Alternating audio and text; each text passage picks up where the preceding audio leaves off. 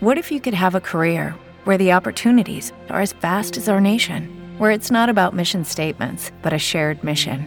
At U.S. Customs and Border Protection, we go beyond to protect more than borders from ship to shore, air to ground, cities to local communities. CBP agents and officers are keeping people safe.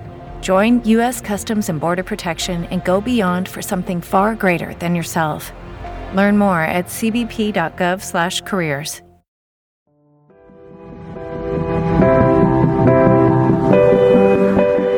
Esto es Mockingbird. Con lo mejor del cine y las series, de la mano de Doc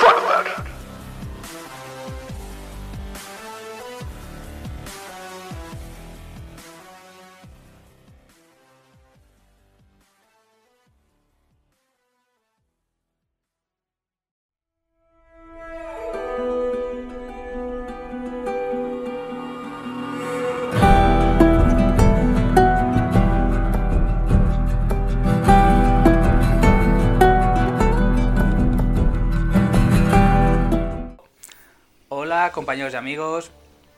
Parece que las sofás ha llegado antes de tiempo, pero sabemos que ha sido la Super Bowl, lo han adelantado. No sabemos si en los Oscars lo harán, porque parece que va a ser así. O no, Belé. Buenas noches. Buenas noches, Belé. Doc. Buenas noches, amigos moquines. Pues me da igual, porque yo lo he solido ver los lunes o los domingos cuando tengo un rato, así que me da igual que lo echen un día antes o un día después. Me ha gustado el capítulo, capítulo de pura tensión, acción y adrenalina, ¿no? Sorpresas buenas por el tema de acción, que yo no me esperaba tanta acción, y sorpresas malas por algunos personajes secundarios que nos han dejado lamentablemente, que ya lo iremos comentando a lo largo del capítulo, pero aún así me está flipando esta serie, como a muchos de nuestros oyentes que nos están dando likes y comentarios, y a todo el mundo en general le está flipando esta serie, así que serión de las sofás. No sé qué te está pareciendo qué te ha parecido este capítulo, impresiones generales, amigo Do. Pues a ver, una cosa que tengo que decir, he visto cierto guiño a Juego de Tronos por un momento en que cuando, digamos, están tomando represalias con los de Fedra, que ahora tú lo comentarás en el capítulo, me recuerda un poco a Juego de Tronos, pero también realmente una cosa que dicen nuestros queridos compañeros, nuevos compañeros de viaje,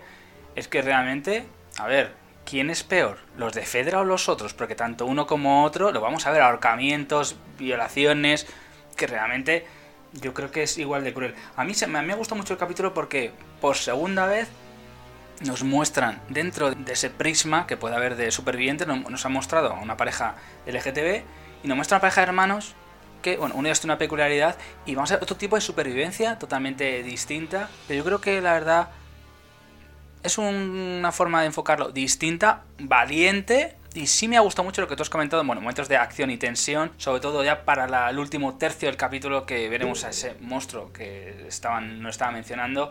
Y una situación de mucha tensión que hay que decir que está muy parecida al videojuego, no está cambiado, eso sí, alguna cosita así, pero bueno, ya lo comentaremos. Y en este caso, pues el capítulo sí me ha entristecido, la verdad, por ciertas cosas que ahora comentaremos. Pero el capítulo me parece un capítulo muy bueno. Creo que cada día está mejorando. Y se demuestra que se puede hacer una serie sobre un apocalipsis bien.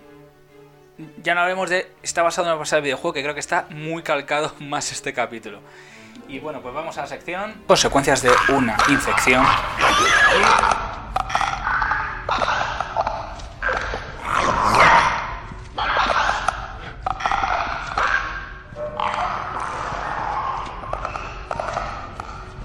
sección de ra- ratos de una pandemia. Vele, ¿qué nos tienes que contar del capítulo que se Resistir llama. y sobrevivir, capítulo 5. Pues empezamos viendo a estos revolucionarios, como que nos da un salto atrás de unos días atrás en el tiempo, y vemos a estos revolucionarios que gritan libertad y vemos ejecutando a varios soldados de Fedra. Y lo que dice es, este tema de apocalipsis, pues se ve un poco la deshumanización de esta gente, porque lo que dices tú, ni unos son mejores ni otros son peores. Vemos que ya han llegado unos instintos muy primarios, ¿no? muy primitivos, donde todo vale, donde si estás en el grupo bueno, puedes hacer lo que te dé la gana, matar a, los otros que estaban antes, a los de Fedra, o hacer salvajadas totales y brutalidad, y nos lo refleja muy bien en este momento. Vemos a Sam y Henry, ¿no? Que se escabullen para escapar de los patrulleros, pues ellos son los más buscados de este momento. Y Sam es sordomudo, es sordomudo que por lo visto en el, videojuego no lo era. Y yo creo que para darle un contacto así un poco más cercano. A mí me ha gustado que fuese sordomuda, así se iba manejando con él y le iba diciendo por aquí no, por aquí puedes avanzar. En el cuartel vemos que hay manchas de sangre. Está Kathleen en un antiguo cartel de Fedra y tienen aquí a los, los colaboracionistas, pues eran los chivatos que chivaban a Fedra cosas de quién estaba haciendo el mal, por pastillas, por medicinas, por putas manzanas, por, por lo que fuese, por putas o lo que fuese. Entonces los tienen ahí a todos encerrados, a todos los chotas. Y Kathleen pues está, venga, todo el rato que tiene fijación con Henry. Está Henry, quien sois unos chivatos, lo tenéis que contar, os vamos a matar a todos. Y al final pues uno de los chivatos pues les cuenta un poco que habían quedado en casa de Edelstio, hablan del doctor este que vimos en el anterior capítulo que lo ejecutaban. De hecho lo vemos y nos damos cuenta que son 10 días antes de que Joel y Ellie lleguen a esta ciudad, a Kansas City, pues que están escabulléndose, que han quedado con el doctor, que han llegado a esa azotea que vimos en el anterior capítulo, que tienen víveres justos, tampoco tienen mucha munición, y entonces están escondidos ahí en la azotea, donde ahí arriba hay unos tejadillos con unas ventanas donde Sam puede ver un poco cómo se mueve el tema y Henry igual, ¿no? Intenta distraerle un poco al chico pequeño, a Sam, pues con pinturas, que intente un poco pintar, pasarlo bien. No sé qué te pareció esta primera parte del primer capítulo. Muy brutal, ¿no? Sobre todo el comienzo. Muestran una cosa totalmente cierta. Cuando el ser humano pierde sus posiciones más preciadas, sabe sus instintos primarios, y puedo poner ejemplos como El Señor de las Moscas, la película A Ciegas, basada en la novela de El ensayo sobre la ceguera de Saramago. Os recomiendo que la veáis con Julian Moore, Gal García Bernal. Además, sucede por una ceguera y cuando realmente el ser humano pierde todo, sale lo básico, lo bueno y lo malo. Y lo estamos viendo. Y unos son tan buenos y otros son tan malos. Y vemos realmente pues el reflejo de una sociedad que es totalmente deshumanizada. Por eso cuando somos salvadores, ¿salvadores de qué? Cuando dices, sí, vosotros habéis sido chivatos, bueno, si decís quiénes habéis hecho, no, os voy a matar. Eso sabes que es mentira. Vamos a ver, cuando estás en una zona de guerra y todos los gobiernos se han ido a tomar por saco, no que poner ejemplo de cuenta de la criada, que yo lo he hecho, pero también se ve en el cuento de la criada. El gobierno autoritario y la, y la autarquía que hay con las criadas, que es mejor que luego los supuestos liberales que les dan la espalda. No, no, cada una al final tira por su propio terreno. También yo he visto que Caitlyn, pues el personaje intenta realmente en todo momento mantenerse firme. Ella tiene unas ideas que las cuales yo creo que es un superdición, porque la verdad está muy cegada por el personaje de Henry. Y hay que decir que el personaje de Henry vendió al, al hermano de Caitlyn, le vendió porque su hermano en este caso tenía que operarle leucemia a Sam y entonces le vende. Entonces, bueno, vamos a descubrir en el capítulo que es, un, es un chivato, no vamos a decir Esquirol porque Esquirol utiliza en, en otros términos, pero es un chivato. Entonces, realmente, bueno, si tú me has contado, vemos a ese señor que están, tienen comida para 10 o 11 días y toda esa parte, pues bueno, vemos como ellos realmente están viendo como espectadores, digamos, ese momento de caos que está habiendo, un nuevo gobierno entre comillas, que la verdad no es un gobierno, es un sistema, bueno, es un sistema de cuatro personas que tienen la sartén por el mango, militares, que es un sistema paramilitar que creen que funciona, y realmente una cosa que estás comentando es que está dibujando y vamos a ver que nuestro Sam pues tiene un superhéroe. Quiere ser un superhéroe porque él la quiere salvar al mundo. Esto será con un dibujo que veremos luego pues en un centro que hay educativo bajo tierra. Y la verdad que bueno, dio pena, pero sí me gustó. Y esta es la segunda vez que lo veo, chicos. Ya lo vi en la serie Asesinatos en Edificio. El protagonista, uno de ellos, los protagonistas, es sordo mudo. Y su padre, Nathan Lane, no voy a dar más detalles. Ese capítulo se oye, vele y se ve desde un sordo mudo. Tú estás viendo la serie, ese capítulo en particular, si puedes ver las actos en edificio, ese capítulo solo lo estás viendo desde los ojos del sordo mudo. Entonces, no hay sonido. Solo ves que están haciendo lenguajes de signos. Eh, escucha, digo en edificio, que es una serie bastante conocida. Y me sorprendió para bien que hicieran eso. Y aquí sí me gusta que se ha hecho el esfuerzo de que se le ha subtitulado. Vamos a ver, si el chip es sordo mudo de verdad, ¿por qué no se puede hacer el esfuerzo de que se ponga un subtítulo? Creo que, joder, como una peli coreana. Si el coreano quiere traducirlo, lo pones con subtítulo en unos dos segundos. Y eso sí que me ha gustado. A veces muy bonito y yo ya presuponía que iba a terminar mal. Porque es que es las of Us, no porque se fue el capítulo, es porque ellos demasiado son los protagonistas y van a ver un, van a haber gente que va a caer a su alrededor. Aparte de la brutalidad y el salvajismo que estábamos viendo, de esto que dicen, entregaros y tendréis un juicio justo. Estamos viendo que los juicios, incluso la propia Kathleen lo dice, y os va a dar igual, os van a ejecutar igual, a enjuiciar, os van a declarar culpables. Esto me recordaba mucho a la película esta de Batman, La leyenda renace, que también hay juicios de estos rápidos ahí que matan a Tokiski. Y está muy bien lo de que sea sordomudo el chaval este, porque en este mundo de las sofás es muy importante el oído, porque vemos que hay ruidos, al mínimo ruido que haces, te pueden detectar los infectados, los asqueadores. Entonces es muy importante, ¿no? Y entonces prosigue el capítulo que vemos como emboscan a Joel y Ellie, pero que lo que vimos en el anterior capítulo, pero desde otro punto de vista, desde el punto de vista de Sam y Henry. Y cómo llegan a sorprenderlos con los cristales y todo. Henry le dice a Sam, cuidado que estamos haciendo ruido porque estamos pisando los cristales. Todo esto se lo tiene que explicar porque el chico es sordo mudo y no se da cuenta de estos ruidos que pueden hacer para sorprender a esta gente. Ven que están muertos de hambre, comen juntos, después sorprender a Joel y a Ellie, no empiezan a conocer hacerse. Al amanecer buscan una nueva ruta de un plan de escape. Henry le cuenta a Joel que es colaboracionista, lo que no hace mucha gracia a Joel, como diciendo, este es un shot. Lo que pasa que, como bien has dicho, pues pues el secreto era ese. No había chivateado porque su hermano tenía leucemia y necesitaba pastillas para el tratamiento o medicamentos. O... Entonces ya hay como dos grupos. Está el grupo de Kathleen que buscan a esta gente, sobre todo a Henry, que yo al principio no tenía ni puta idea porque le tenía tanto odio y tanta inquina. Van por unos túneles hasta que llegan a una estancia infantil o una escuela donde vemos que hay pinturas, cosas de niños y ahí hacen una paradita, ¿no? Tranquila y se empiezan a conocer un poco más. Ellie saca un cómic, que luego lo comentaré un poco, las curiosidades de qué va este cómic. Después de esta tranquilidad, pues es la tranquilidad que precede a la tempestad. Y la delgada línea gris, pues de muchos protagonistas que en este Last of Us pues lo estamos viendo, como hemos visto en otras series, pues que hay a veces que ni lo bueno es tan bueno, ni lo malo es tan malo, un mundo apocalíptico, y a veces que tienes que sobrevivir y tienes que hacer cosas malas para sobrevivir, y lo estamos viendo continuamente. Kathleen está en su antiguo cuarto acortándose de su hermano Mike, ¿no? Que es el que traicionó Henry, y por eso tiene tanto odio y tanta inquina, por eso está buscando todo el rato a Henry, que yo no, no concebía por qué él estaba persiguiendo todo el rato a este muchacho, yo joder,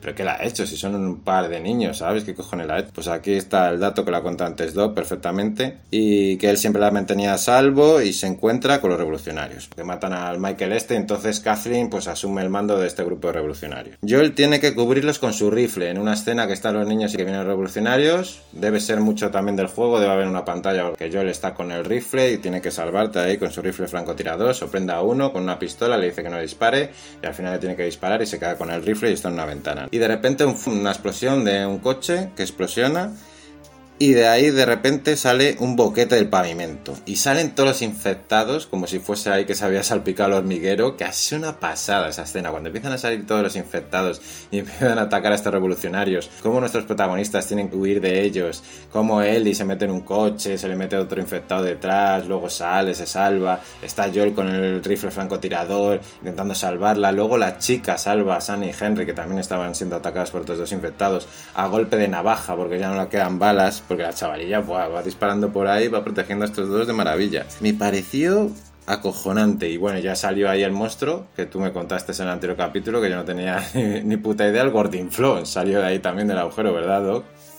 En el que nuestro querido Sam pues se pinta, le dice Henry, tápate los ojos y entonces se cree que es un superhéroe. Se que es Super Sam por lo que vemos también lo comentaré, que también sale en el videojuego, que sale en esa, digamos, una especie de clase. Una cosa que choca a Joel cuando dice, vamos por subterráneos. Dice, ¿os has investigado? No, no pasa nada. Dice, ¿perdona? ¿Que no os has investigado? Pues tú estás tonto. Le dice, bueno, no pasa nada. No pasa nada porque, dice, ¿no viste infectados? Dice, no, más están bajo tierra. Dice, tío, eh, ¿qué me estás contando? Se queda arañado y vamos a ver, pues, que eso salta en el videojuego. Toda la parte que vemos de esa zona infantil está recreada en el videojuego, hasta incluso hasta los pequeños dibujos que vemos de un héroe que para Sam se, eh, convertirá junto con un, junto con un cómic que hay que, hay que buscarlo por todo el, primer juego de las sofás de la primera parte. Entonces todo eso está muy bien replicado. Ya comentaré el cambio que hay cuando Joel se tiene que encontrar con el francotirador es igual, si está igual está en la que Joel como francotirador con sniper tiene que matar a todos los zombies, que es súper complicado. Y lo del Gordinflón, pues algo que han añadido. Sí, porque él se va a encontrar, pues, digamos, con un rompenieves, digámoslo así. Pues el típico camión para romper las nieves y le dice, tienes que abrir paso. Dice que hay coches, pero tú qué coño. Pero vamos a ver, ¿qué tenemos? Un camión que se puede llamar un rompenieves. Y Joel se nota que mm, ha estado en el ejército porque la precisión que tiene. El señor mayor, que luego matará, le dice, por favor, no te quiero matar. Y es el que le está disparando con poco acierto. Y entonces lo que tú has contado acción de tensión y entonces al final cuando se estrella el camión que se y se hace un boquete salen todos los infectados esto está inventado pero bueno habría que dar por los protagonistas lo comentan las curiosidades que querían dar pues, de, de, tensión mostrar mostrar pérdida del ser humano de todos sus valores y que el ser humano está perdido ante un experimento que han hecho. Entonces todo esto la que está muy bien. Y hay que comentar lo que tú has dicho muy bien que la escena a mí me ha puesto mucha tensión como Eli se le mete una chica que parece una gimnasta, que es una chica pequeñita, que parece un, parece un, mono saltando, una contorsionista, y esa es la persona, porque ya, ya luego llegamos a esas escenas finales que para mí son, digamos, las más tristes, en las que yo creo que por ser demasiado ingenua, yo lo siento así, y muy es una persona que Caitlyn y su mano derecha en este caso son muy ingenuos. A mí personalmente yo siento que son muy ingenuos, tanto uno como otro, porque Caitlyn va a ser destrozada por esa niña infectada, esa niña contorsionista, y su mano derecha, Perry, pues va a aparecer el gordinflón, que yo le intentaba dispararle y todo si no lo consiguen, y vamos a ver cómo esa escena está muy a lo lejos, como coge la cabeza y le arranca la cabeza. Entonces sabemos que el villano será, bueno, el villano, en este caso infectado, será bastante importante. Y bueno, vamos a ver una cosa que ha chocado a mucha gente, a mí no. Pero vemos como realmente todos los paramilitares se van para atrás y vemos como dos infectados están, están detrás de ellos. Entonces están perdidos y están eh, jodidos. No han sabido gestionar algo que está bajo tierra o sea, entonces, te das cuenta que Caitlyn ha preparado así una mierda en todo momento. Entonces, sus leyes no tienen base porque han sido su propia pérdida, su propia debilidad, digámoslo así. No ha preparado a la gente Sobre para todo lo que por había su debajo. con Henry, con encontrar a Henry, porque Perry en un momento del interrogatorio le dice, oye, vamos a hacer otras cosas más importantes y tal, y dice, no, no quiero que sea tu séptima prioridad, quiero que esto sea la primera prioridad, encontrar al Henry este. Pues ya le dijo Perry, tenemos un perímetro, podemos capturarles, vamos a dedicarnos a otras cosas más importantes. Dijo, no, la prioridad es Henry. Y bueno, ya tenemos la parte que tú comentas ahora, que es para mí la parte más triste. Y aquí sí me gusta como vamos a ver como tanto Eli como Joel para mí cambian para darle mi valoración. Vale, pues habíamos dejado aquí con el Gordinflón este, que yo no he jugado bastante al videojuego, ni yo creo que tampoco. Se supone que es un infectado de clase 4 muy agresivo y resistente a las balas con su armadura de hongos, porque vemos a Perry que le descarga ahí una metralleta, una buena ráfaga de balas y no le hace nada, ¿no? Y luego le arranca el cráneo a Perry mientras Kathleen escapa, ¿no? Por lo visto en el videojuego rocía una toxina mortal explosiva que desprende una nube de esporas, ¿no? Y aquí no lo hemos visto, aquí lo hemos visto más actuar como un borregazo absoluto, ¿no? Como un gordinflón de la hostia. Y bueno, eh, al final Kathleen pues les detiene cuando van a matarlos. Es embestida por la línea de infectados que termina con su vida de manera pues ultraviolenta. ¿no? Pues me dio mucha pena también en este momento porque ya decía yo que era una actriz que me gustaba, pero bueno, tuvo lo que se merecía, ni más ni menos. Y bueno, el grupo puede salir a duras penas. Ellie y Sam leen un cómic. Ellie tiene miedo de quedarse sola. Es el miedo que tiene. Se lo, cuenta. Sam está infectado, se lo dice. Me han mordido aquí en la pierna. Y Ellie le hace como una pequeña transfusión de sangre. Pues se piensa que no hace falta avisar a los adultos. Que con una transfusión de sangre, pues cree que se curará, ¿no? Y grave error, porque la mañana siguiente, pues Sam está infectado. Harry lo mata lo tiene que matar porque está atacando a Ellie y al final el muchacho Henry pues se suicida. ¿no? Una dura y cruda escena donde nos pistolean el corazón, nos disparan al corazón porque no lo esperamos para nada este final de Sam y Henry. Y bueno, luego les entierran a Sam y Henry y cuando todo parece ir bien sirve un poco pues para reforzar la trama principal, ¿no? El sentido emocional y dramático pues van a la mano, ¿no? Y van a un pueblo de Wyoming a encontrarse con Tommy, que yo creo que es el hermano de Joel, que en el próximo capítulo lo más seguro que se encuentren, ¿no? Estos dos, Joel y Tommy. ¿Qué te pareció el final? Sí, pues me pareció bastante interesante y más sobre todo la frase que le dice, porque bueno, están utilizando una pizarra que desaparece, entonces están transmitiendo información, eso mola mucho. Y cuando le dice, bueno, si alguien es un monstruo, es decir, podrá seguir siendo humano. Ya, entonces, claro, dice, que la otra está añadida y cuando ve que le han mordido, porque recordamos que están debajo de un coche y en este caso en el cuchillo esa escena es súper agobiante y vamos a ver cómo bueno, pues una frase que dice Eli, mi sangre es medicina porque no tú no te preocupes cuando le hace el corte, Sam dice, por favor no hagas nada, está haciendo gestos con la mano, no te preocupes. Y eso también contamos que hay otro cambio con respecto al videojuego, no transcurre igual, le han dado mucho más dramatismo, está claro, para, para que te llegue más el capítulo. Y la reacción de Henry, claro, cuando ve que se acerca a Ellie y ves que el personaje reacciona, es lógico que Henry no sabe qué hacer, dispara por inercia, por, a porque es un instinto primario de supervivencia, y luego cuando ve que ha matado a Sam, que la está protegiendo, porque también comentaré, la diferencia es que, bueno, en este caso, pues en el videojuego te cuenta, que esto te lo, lo voy a comentar ya, pues cuando se mueren los padres, en este caso de Henry y Sam, Henry pasa a cuidar, en este caso de Sam. Eso lo cuentan en el videojuego, que no lo cuentan aquí. Bueno, pues es una pequeña licencia, no, pero bueno, todos no han podido contarlo. Y realmente pues Henry se queda muy bloqueado y se pega un tiro. Yo me lo voy a venir porque, a ver, él ha cuidado y dice, he perdido a quien más quería, pero ¿qué ibas a hacer si no? No tenía ayuda. Y la cara de él y Joel es un poema, la verdad, se entierran. Y aquí vemos cuando dice, lo siente, le pide perdón, dice, vamos.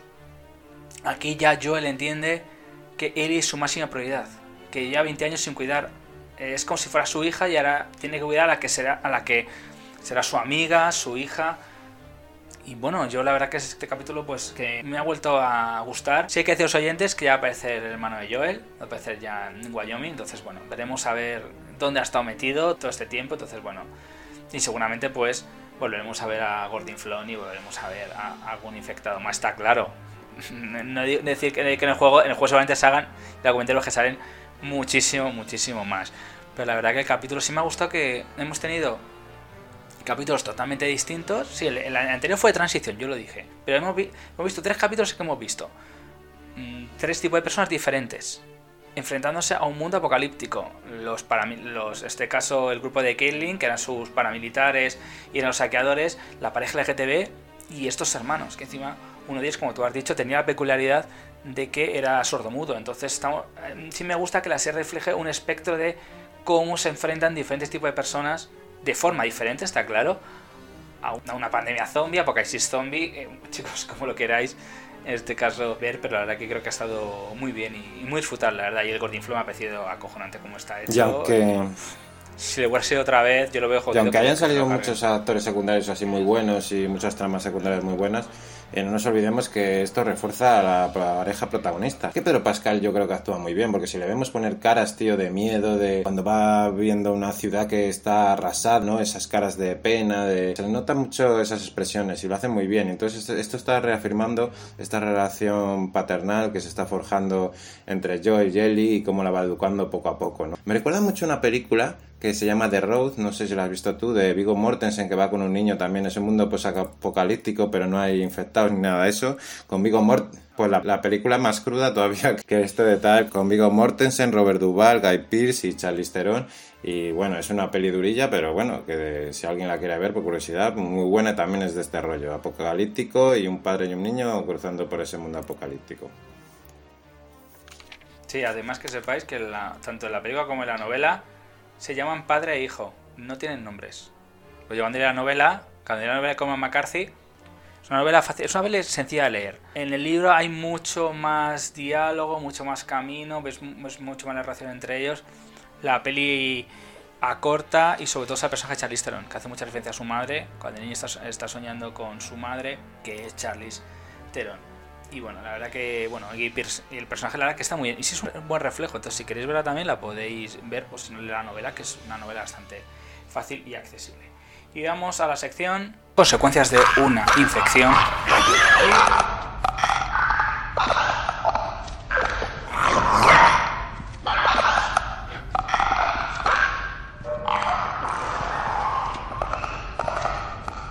Pues en consecuencias de una infección tenemos cositas, así que vele, ¿quién empezamos? Venga, le doy yo y así me lo quito de encima. Bueno, de primeras quería hablar un poco del cómic este, que por lo visto salen también en los videojuegos, ¿no? Y Ellie es fan de los cómics, el cómic se llama Savage Starlight, ¿no? que lo vemos en este capítulo varias veces, como he dicho también aparece en el videojuego. Es una historia futurista y de ciencia ficción ambientada en el 2186, donde la doctora Daniel Starr descubre un método para viajar más rápido que la luz, cuando de repente encuentra unos extraterrestres hostiles conocidos como los viajeros, que están amenazando a toda la humanidad. Pues esto que más o menos lo que ella está viviendo, pues se ve reflejado en este cómic, que me parece muy interesante y que está guay, ¿no? Que vayas por el juego y vayas encontrando partes del cómic y la chavala lo vaya leyendo. Pues otro homenaje bonito de los fans del videojuego aquí en la serie y me parece bastante curioso. Luego tengo aquí otro dato, pues que se ha puesto muy de moda, ¿no? De la chaqueta que llevó Pedro Pascal. Pues todas estas series que están de moda y todo esto, pues la gente dice, oye, ¿dónde te esa chaqueta? ¿Cómo la habrá conseguido? ¿Dónde la puedo pillar? Y bueno, la chaqueta en cuestión es de franela, eh, capaz de soportar un apocalipsis, y no es ninguna baratija. Hay que decir que es muy importante, o sea, que tú tengas una ropa buena, una ropa que dure, unos vaqueros, una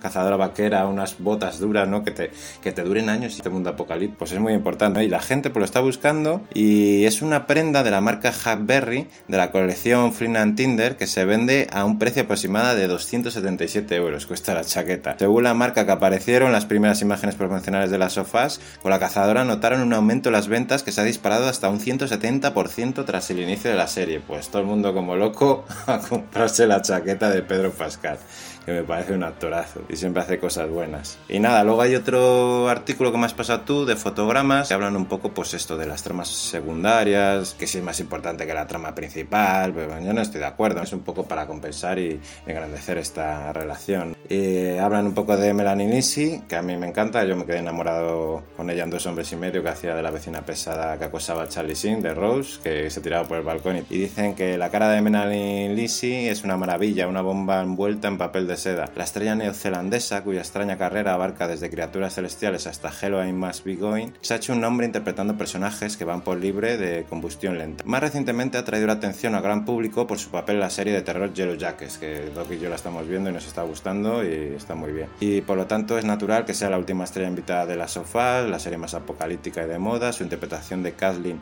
una líder de la resistencia con base en Kansas City, es la clásica Lindsay, amable en la superficie, aterradora y tormentosa en el fondo.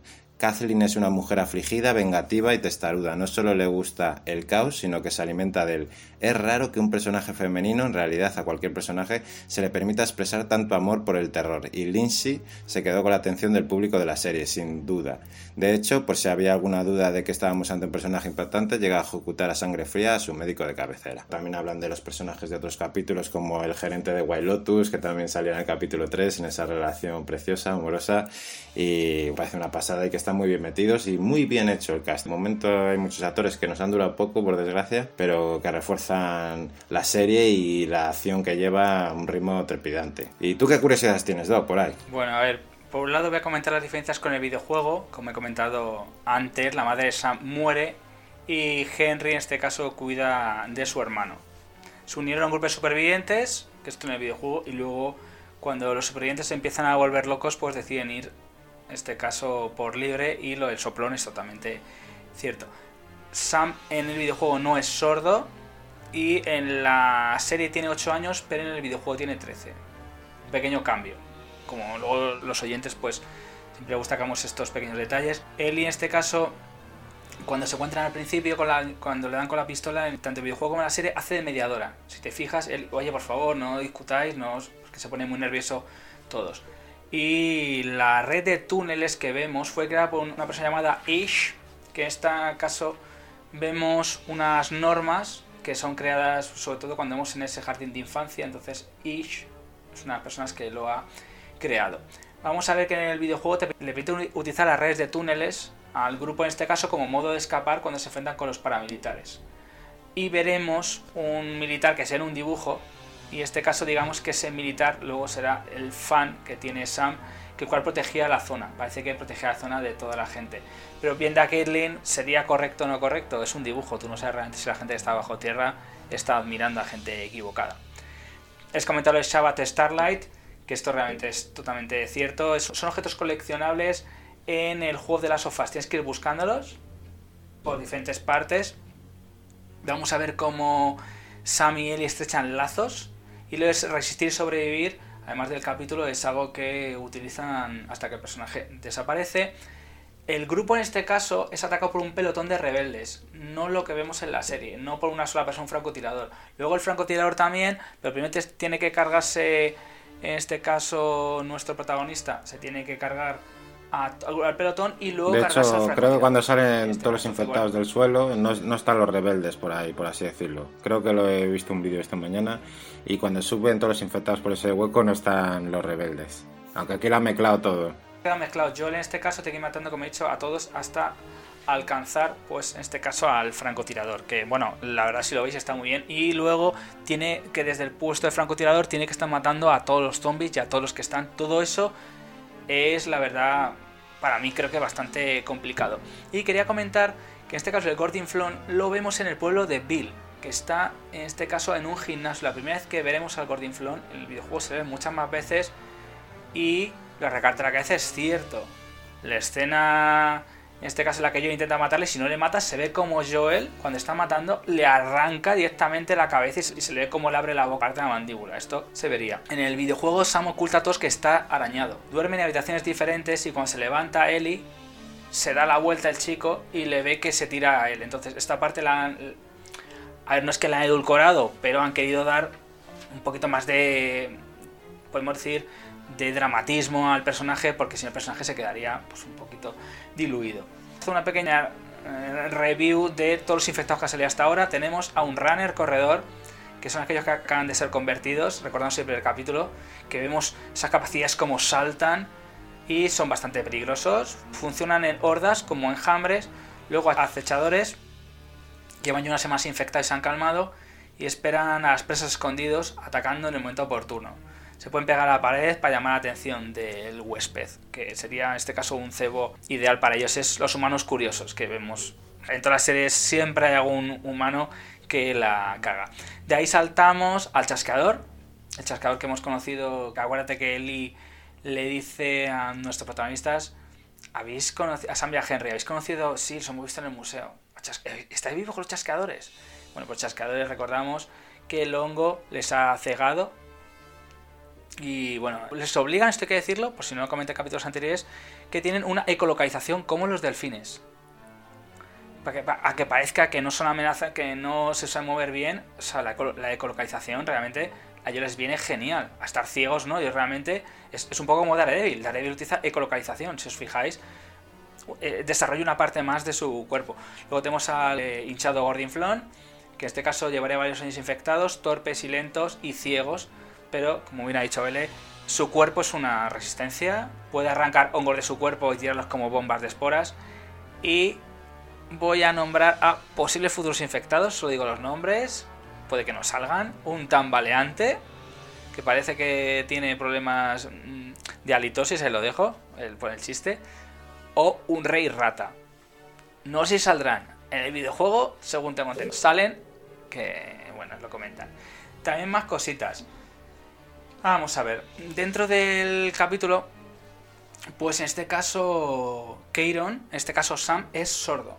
Y en este caso CJ Jones, el coach, le ayudó a todos. La madre el personaje, en este caso su hermano, en este caso Henry, pues no era sordo y le iba muy mal al principio. Pero la persona que se comentaba le fuera de micro, la persona que conectó el minuto uno fue Eli. El personaje de Eli Vela, de minuto uno entró porque era súper importante. Pero Pascal dice, me queda alucinado porque Vela entró en el minuto uno y eso ayudó a que Keiron, en este caso el personaje de Sam, pues estuviera mucho más tranquilo. Y quiso Keiron mostrar lo difícil que es navegar siendo sordo en el mundo real. Entonces imaginaros en el mundo posapocalíptico. También en este caso pues, perdona, los dibujos de que se ven en este caso en la escuela o centro educativo, en el juego los puedes coger y leerlos. Los que ponen los niños en la pared los puedes eh, coger en este caso. Vela comenta, pues, que Sam y Henry, los actores, tenían mucha energía y, pues, en este caso, a ver, hay que entender que eh, Henry provoca, en este caso, el personaje que hace Henry, provoca la muerte de Kelly. Entonces aquí vemos el desgarro de, las personas humanas, que en el fondo son humanas, y lo que hemos dicho, ella es militar, pero ella, tú me lo has dicho, Bele, está obsesionada con tengo que perseguir a Henry, tengo que perseguir a Henry, tengo que perseguir. Es una obsesión que realmente Bueno, pues es su debilidad. Como, como podemos decir, para bien y para mal. En este caso, la escena final, en este caso Bella cuenta la escena final que fue muy complicada cuando realmente están pues enterrando a los personajes. E, ella tuvo que demostrar que el personaje ha cambiado, que ha madurado y le tiene que hacer ver a Joel, Joel, somos tú y yo. Y además cuando pone lo siento, que realmente no quiere perder a Joel en ningún momento. Y la verdad que era un poquito difícil. También en la escena en la que vemos a los infectados quisieron mostrar, de los creadores, la muerte de la humanidad, como la humanidad está totalmente perdida. Quisieron mostrar una cantidad de infectados. Eh, Terry Notari, en este caso un especialista que estuvo ayudando a digamos a las personas que participaron en la saga de los simios ayudó a que tuvieran una movilidad mucho más rápida, más sencilla, porque los efectos especiales no funcionaban y utilizan especialistas y a gente metiéndose, que es muy difícil recrearlo, e intentaron pues darle una verosimilitud. Y Alex Wang contaba que sí que era muy difícil realmente hacer todo por ordenador. Una parte es por ordenador, pero es que todo decía él que es que se vería dice, a ver no, dice que se cante dice chicos que, se vería realmente dirías tú tres son reales y los 20 no lo son. Y eso, sí exactamente es un croma. No es que sea ni bueno ni, ni malo en este caso. Y bueno pues otra y ya vamos también a comentar pues, eh, ya para terminar, dos cositas ya más. Pedro Pascal le pone entrevista y le preguntan que se había jugado al juego de las sofás. Y los creadores no querían. Dice que intentó jugar, pero dice el cachondeo, mis pulgares son muy grandes y le dije a mi hijo, oye, porfa, ponte conmigo que a mí no me sale. Y, y en este caso los creadores le pidieron que no jugaran. Aunque ellos juegan escondidas, lo cuentan todos en este caso. El hermano de, de en este caso pues cuenta que consiguió el juego y empieza a jugar y que, y que le costó mucho, pero que lo llegó a terminar dos semanas antes de que viajaran, eh, en este caso, a Calgary. Terminó a los pocos días, cuenta en este caso, y que dice que, es, que era muy adictivo. Luego otras cosas las que cuentan, pues cómo se reunieron. En principio cuando están en el set, eh, empezaron a decir, sobre todo el, el hermano de Joel dice, sale esto en el juego, sale esto. Entonces claro, realmente al haber jugado recientemente estaba muy flipado. Pedro Pascal pues cuenta, por otro lado, una anécdota muy divertida, para que veáis que Pedro Pascal tiene también momentos muy divertidos. en serio, está en el programa, espérate, el programa es el del, de Jimmy Fallon. O sea, vele, por favor, estos momentos, es que en serio, siempre te digo, ya te dejo el Mario Kart otro día, sí, sí, sí, te lo paso, te lo paso. Es de partirte la caja, o sea, está contando que fue un concierto de Joshua Tree y le invitan, en este caso es de Juego de Tronos, los dos creadores en este caso, de Game of Thrones, y se encuentra con Jennifer Lawrence. Y está esperando a hablar con, con ella. Termina y le dice, Narcos, ¿verdad? y, la cara de Pedro Pascal es, yes, yes, sí, sí, sí, me ha reconocido. Así, ah, bueno, Jimmy Fallon se está, es que en serio, es, gesticula muchísimo.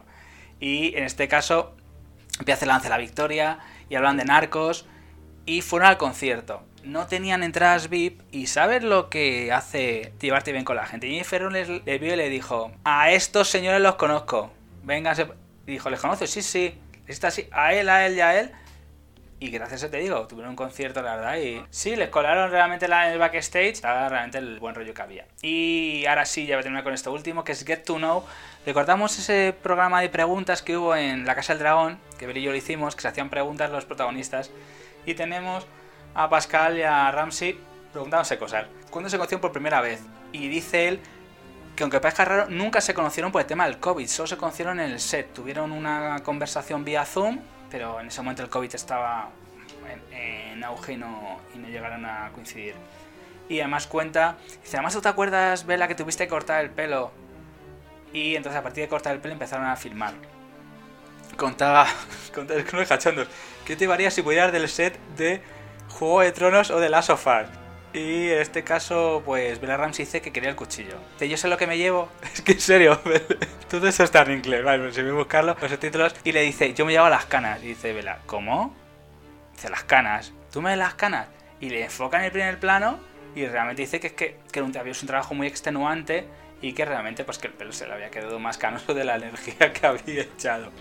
también le preguntan ¿qué llevarías en tu bolsa de supervivencia? Y él dice, el journal es el periódico, dice, yo mi periódico, a mí cómo se explota el mundo, yo sin mi periódico no soy persona y Pedro Pascal, pues la verdad que se empieza a reír. También le preguntan qué objeto de Juego de Tronos se hubiera llevado. Y en serio, te meas de risa. Pedro Pascal dice, yo me hubiera llevado mi vestido, porque yo con el vestido distraigo a los infectados. dice, como no llevo ropa debajo, dice, como no llevo ropa debajo, riéndose los dos. Y en este caso, Bella dice que se, que se va a llevar la armadura de octava temporada, esa armadura negra que ella lleva. Y escucha, se están meando de risa. Y pues también comenta que cuál es la posición más preciada. Y él habla de un palito que tiene mentolado que eso le hace llorar. Habla de un stick con, con sabor a menta y dice que, que eso que cuando se lo pasa por los ojos se, se lo saca, se lo pasa por los ojos bueno, que te, que no, no, pues es una de las cosas, que yo nunca he tenido que, que hacer y me parecen de las más jodidas que hay, ¿sabes? Yo sé que tengo alguna actriz en la serie Quinquillada que lo hace de puta madre, pero yo es una cosa pues que necesitaría un palito de esos como el que tiene el señor Pedro Pascal para llorar, porque no soy capaz, por lo menos de momento. Y comenta pues que mejor atributo que ella es una persona que la gente confía muchísimo en ella. Entonces, que es algo... Dice Vela que es bueno y malo que eso le ha traído Pedro. Dice, ¿te ha traído cosas buenas o malas? Dice, buenas y malas. Porque cuando tú confías mucho en la gente o, tú das confianza a la gente, la gente te mete puñaladas. Y comenta también que, que, habían trabajado y Pedro habla de barista. Dice, ¿barista? Sí, sí. ¿Y tú hacías los capuchinos no sé qué? Dice, sí, sí, hace, hace 20 años. Y ya para terminar comenta que, es lo único que le molesta. Lo que me molesta es que mi hermana pequeña habla más conmigo y sabe más lo que hago. Y mi hermana mayor Hola, hermana mayor, no me hace caso. Y bueno, pues estas serían las curiosidades de esta semana.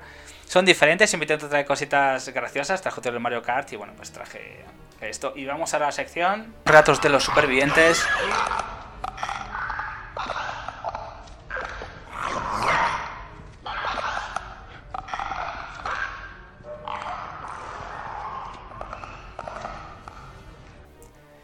Relatos de supervivientes, Pele, que tenemos Vamos a ir, muchos comentarios. Eh, la verdad que es de agradecer. Muchos likes y muchos comentarios. Comentarios, empiezo de arriba abajo. Sato Yasei, nuestro amiguete de la olla de la cocina del infierno. Dice así: Me gusta mucho la escena final, donde enfocan y desenfocan los fondos con los del chiste. ¿Cómo se dice diarrea en africano? Abunda la caca jajaja, XD, XD. Pues sí, muy bueno. Sammy sigue, que yo no lo conozco a Sammy, yo no sé si lo conoces tú, Do, creo que no. Y pues sí, puedes poner Sammy, por favor, como, si nos has conocido por Ivos, por Telegram, Twitter o alguna red social. La verdad que es un placer volver a leer a a oyentes nuevos. Pues dice así, Sammy. Me ha parecido un capítulo bueno como antesala para lo que se viene. Vemos cómo se va preparando Ellie para luchar, como defienda Joel, maravilla de ver la ciudad todo recreado, la verdad. Como lo mencionas, se va viendo cómo va creciendo la relación de, de Ellie y Joel. Pues aquí en este capítulo lo vemos más. Lo veo sí como un padre e hija. Claro, él se resiste para no volver a pasar por ese dolor. Porque cuando tenemos una situación tan crítica apocalíptica, los humanos armamos grupos, nos matamos entre nosotros, en fin, pues un desastre todo. El tema de la comida enlatada, muy bueno eso. Sobre todo lo de la gasolina, es excelente el detalle que no lo tenía presente. Me da miedo eso que hay debajo ese monstruo.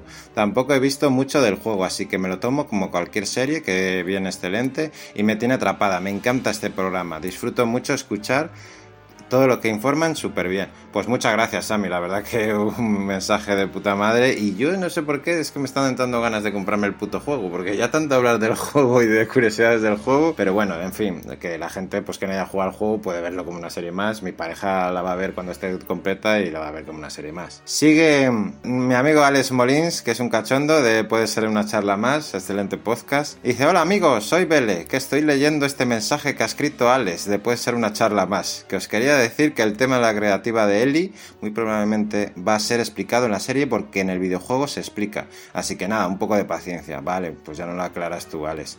Por cierto, si esta voz que os está hablando no suena como la de Belly o suena como la de Doc Farther, espero que no os haya volado la cabeza con este mensaje. Y otra cosa, serio, pues un seriote y muchas gracias por tu cachondo mensaje, Alex. Bueno, como verás, Belly ha leído tu mensaje, así que la voz es la que es.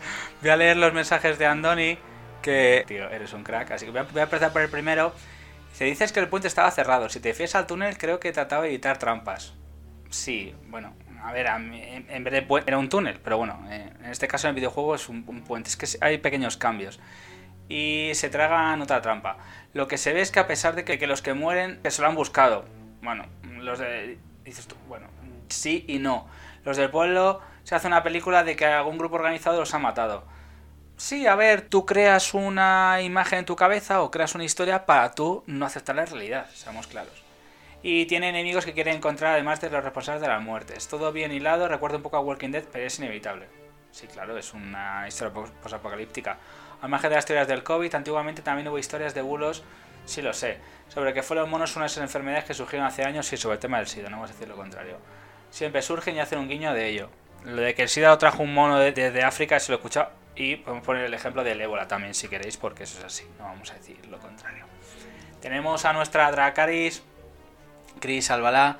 Me dice, ¿cuándo vais a sacarlo? Digo, lo sacamos pronto y la verdad que se, pone muy contenta.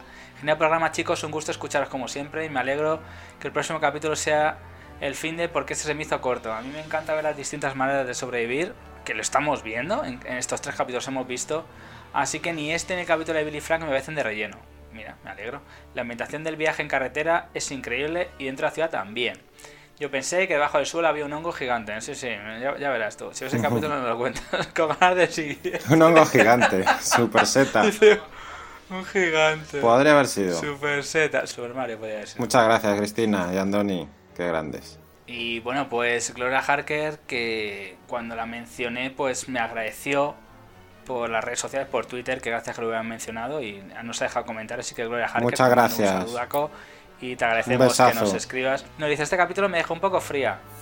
No me pareció lento, pero no entendía la importancia de lo que ocurría. Pero tras escucharos... Hostia, es que cuando lees esto tengo que parar dos segundos, tío. Tras escucharos. Todo cobra sentido. Vele, es que si tú lees esto, tío, yo agradezco lo que hacemos y valoro mucho el feedback y la respuesta que tenemos. Cuando tú lees este, tras escuchar esto... Y, el nivel de entendimiento de Gloria, porque yo a veces no me entiendo ni yo cuando hablo, ni Doc me entiende a mí a veces. Y dice que bueno, que nos han presentado brevemente unos personajazos, que es lo que dije, y ya dije que el videojuego no salían. Han comenzado una nueva trama, no es como pensar, simplemente relleno. Si ya me decís que en breve veremos a un monstruo nuevo, sí, lo vas a ver en este, el que está bajo tierra, sí, en este caso, este hombre, este hombre, este monstruo, no sabemos bien lo que es este ser que ha mutado y ha evolucionado me habéis puesto el hype por las nubes. El, monstruo mola muchísimo, Gloria. ¿Se ha visto el capítulo?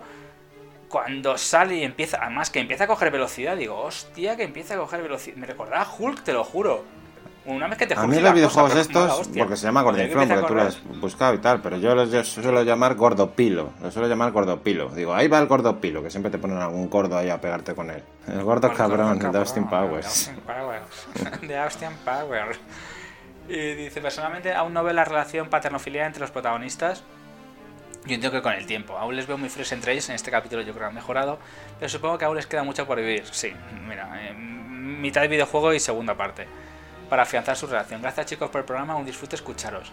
Gloria, te agradezco muchísimo, en serio. Que parezca que no repetimos mucho, es muy de agradecer. En serio, que escribas estas cosas de que tras escucharos, es que agradeces. Y Mariolo también lo dice Oye, qué bien lo comentáis, qué detallado. Es que yo es lo que pretendo. Mira, mi mejor amiga Abel se lo digo, que sigue la serie y nos escucha. Digo, déjanos un comentario. Lo que pasa es que a veces, bueno, como está haciendo otras cosas eh, y dice, os dejo, mi amiga Vane. Ella, por ejemplo, con mucha gente, ¿vale? La gente no está pendiente de todos los puñeteros detalles, tío. Tú lo que estás contando ahora mismo, lo que hemos contado de lo de Sam, eh, lo del cuaderno. ¿Tú te piensas que la gente está pendiente de, que el cómic tiene que ver con el, el cómic de no sé qué, que el personaje es. Tío, que todo el mundo no está pendiente de eso que la gente la ve, la sigue, la disfruta y luego se hace otra cosa. Si tú, si tú más detallitos, más información. Yo estoy muy agradecido a la gente como Gloria Harker. Un besazo desde aquí. Muchas gracias por estos mensajes tan bonitos. Y bueno, pues Marielo, mira, eh, no, va a resolver el tema de la gasolina. Mira, no sé de mecánica, así que la gasolina me lo creo como lo cuenta. Y nos pone un, nos pone un guiño. Lo que le contamos, a ver, yo lo que dije, no tengo tanta información. Si alguien sabe, ya lo dije Sí, sí. Siguientes capítulos de la gasolina es ahora sí. Yo, todo con educación se puede decir. Siempre hay gente que todo le pone pegas, pues sí. Y con las redes sociales hacen más ruido. Este episodio no fue el mejor de la historia de la televisión. Eso sí, Se exagera, siempre se se, exagera siempre se siempre. hace igual. Cuando tú ves un informativo, los informativos tú sabes que se exageran. Depende del canal en que lo veas, las noticias o el rótulo y que luego se ponen las escenas, determinadas escenas y tú eres determinada ideología política. Cada informativo es así, seamos claros, jolín, que no hemos nacido ayer. Yo personalmente no. Y este cuarto no ha sido episodio de relleno ni mucho menos. Un capítulo donde hemos vivido muchas cosas. No quiero extenderme, no pasa nada. Me ha gustado mucho el episodio y la serie sigue en el top de mi, sigue en, el top de mi hype. Luego de que jugué las dos partes del juego, lo vendí y ahora me arrepiento. Mira, que veas, mi hermano, mi hermano dijo, no, no lo vendo. Y por supuesto PlayStation la vuelta a subir de precio. Claro, está claro, si es que tonto no es. Como si fuera un estreno. Excelente podcast, me ayuda mucho los nombres de los personajes y actores que yo soy muy olvidadizo de nombres. Yo, por eso lo digo, lo cuento, pero Pascal, Bella Ramsey... Bueno, porque no tienes por qué saber los nombres. Es que no tienes por qué saberlos, porque... No, yo, yo los nombres... A ver, a mí me pasa... Yo, por ejemplo, estoy en una serie sema- diariamente y me acosta aprendérmelos. Pero yo, si el nombre no me acuerdo, cuando hacemos el podcast, hombre, ya no. Yo me apunto el nombre. Yo sé que Pedro Pascal es Pedro Pascal, pero puedo no acordarme. Yo tengo que acordarme que es Joel. Pero tú, tú no tienes por qué acordarte porque tú estás viéndolo y se te va el nombre porque ellos hablan rápido. Realmente de conversación larga a veces y están hablando. Dice una vez Joel en este capítulo, ¿vale? Y tú no vas a escuchar más que dicen Joel. Dicen Joel una Sí. vez en el capítulo y tú no vas a escuchar que se llama Sam. Y Sam lo escuchas, pero porque ves que está haciendo lenguaje de signos y ves que pone...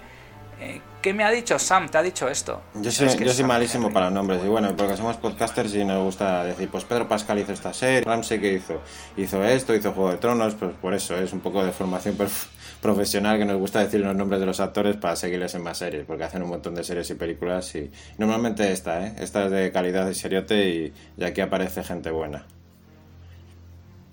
Y hay que decir, acá dicho, de gente que hace cosas, cuenta Bella Ramsey cuando les... ya- ¿qué, es lo que habían hecho antes de estas series? Co- como he contado antes, que era barista Pedro Pascal.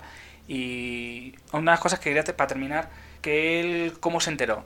Y él dice que eso cuenta su hermana pequeña, lo que contaba antes es el chiste. Y Bella Ramsey cuenta que ella llevaba seis meses sin trabajar, que estaba rodando una película, que han hecho una especie de una película de época, Mm, eh, la podéis ver que se llama Birdie, creo, creo recordar que se llama Birdie, la película que hizo Bella Ramsey, una, una película de época, de, de ese en plan como Hamlet, bueno, la buscaré Orgullo y prejuicio, orgullo y prejuicio, de ese estilo. Oh, una, especie, una, una especie de orgullo y prejuicio. De todas formas, el próximo día lo buscaré. Y decía que llevaba seis meses sin trabajar y que fue una sorpresa tras el rodaje que le llamaban para las sofás porque llevaba mucho tiempo sin hacer nada. O sea, llevaba mucho tiempo en barbecho. O sea, que no penséis que después de Juego de Tronos, después de Juego de Tronos no había hecho casi nada. O sea, tardó seis meses en que la llamaran. Que no te pienses que haces un chasquido, te pienses por juego, porque es un Juego de Tronos, te caen proyectos a cada mí- cinco minutos. A mí Lady No, Osita me encantaba en Juego de Tronos, me pareció la hostia. Cada vez que salía Lady Osita, joder, me encantaba la serie cuando salía ella. Ah, la película se llama Catherine Cold Birdie. La película se llama Birdie, la que he dicho, la película que hizo antes de, en este caso, de Las Sofas. Y ha trabajado en La Peor Bruja, del 7 al año 2017 al 20. Y del 20 al 22 estuvo año y pico y estuvo viendo en las rentas de Juego de Tronos y de Las Sofas, que era la que se puso, que se emocionó muchísimo. Entonces, incluso ha trabajado un pequeño papelito en, en este caso en la materia oscura, pero que, que me refiero que no es tan fácil ni es tan sencillo. Eh, igual que cuando dice, cuando tú ganas un premio, te ganas un reconocimiento, nuestra chica todavía le queda mucho, pero la verdad que bueno, lo hace muy bien. Tiene, tiene 19 años, inglesa en Nottingham, del Reino Unido, y la verdad que bueno, pues yo creo que lo hace súper bien. Y bueno, solo quería dejar esto para terminar antes de cerrar el programa porque la verdad merece mucho la pena. Y bueno, pues la verdad que la serie es muy disfrutable. Ya veremos pues al hermano de Joel en el siguiente capítulo a ver qué nos depara. Volverá la serie al domingo. Y bueno, pues estaremos aquí y os agradecemos a todos los comentarios. Así que nada, Bele, Los muchas likes gracias. los tienes por ahí, sin decir el mío. ¿Tienes por ahí apuntados? Ah, sí, sí, sí. Sí, No, el como no lo decía el tío también. Espérate. Sí. Sí, sí, sí, hombre, que sí. Tenemos el like de eh, Jock, Jock Castrala, te mando un saludo. Héctor, tus amigos, Chris Albalá, Oscar NZN, Marielo-BS, Doc Farder, Alex Molins, después una charla más, Unai Azcuna Mendiola, que nos has dejado comentario Unai, muy mal. Unai, que no, coño. Alex Molins, Sato Yasei, Harker, Elena. Y bueno, pues, para que veáis, y Bele, que también, bueno, pues no- nos apoya, compañero y amigo. Y Oscar NZN, pues digo, también nos ha seguido. Y Mario, te digo, cada capítulo que hacemos disfruta muchísimo. Además, me dijo, y eh, cuando me escuche dirá, ¿cómo se nota que sabes cuando veo? Sí, me dijo el porque dice, ahora mismo estoy escuchando el podcast. Y que luego te dejo comentario. Y me dejó comentario al poquito. La verdad dice que estaba haciendo cosas en casa y que se lo ponía, la verdad. Y que disfrutaba muchísimo. Ponía los cascos para escucharnos. Y bueno, pues Mario, la verdad que se agradece muchísimo. Y, y todos los compañeros, la verdad, digo, Chris, Abala y todos los demás compañeros que nos siguen semana a semana. Así que nada, chicos, nos vemos la semana que viene en Mock Chao Infectados. chicos, Chao, nos chicos. escuchamos en el próximo capítulo, chao.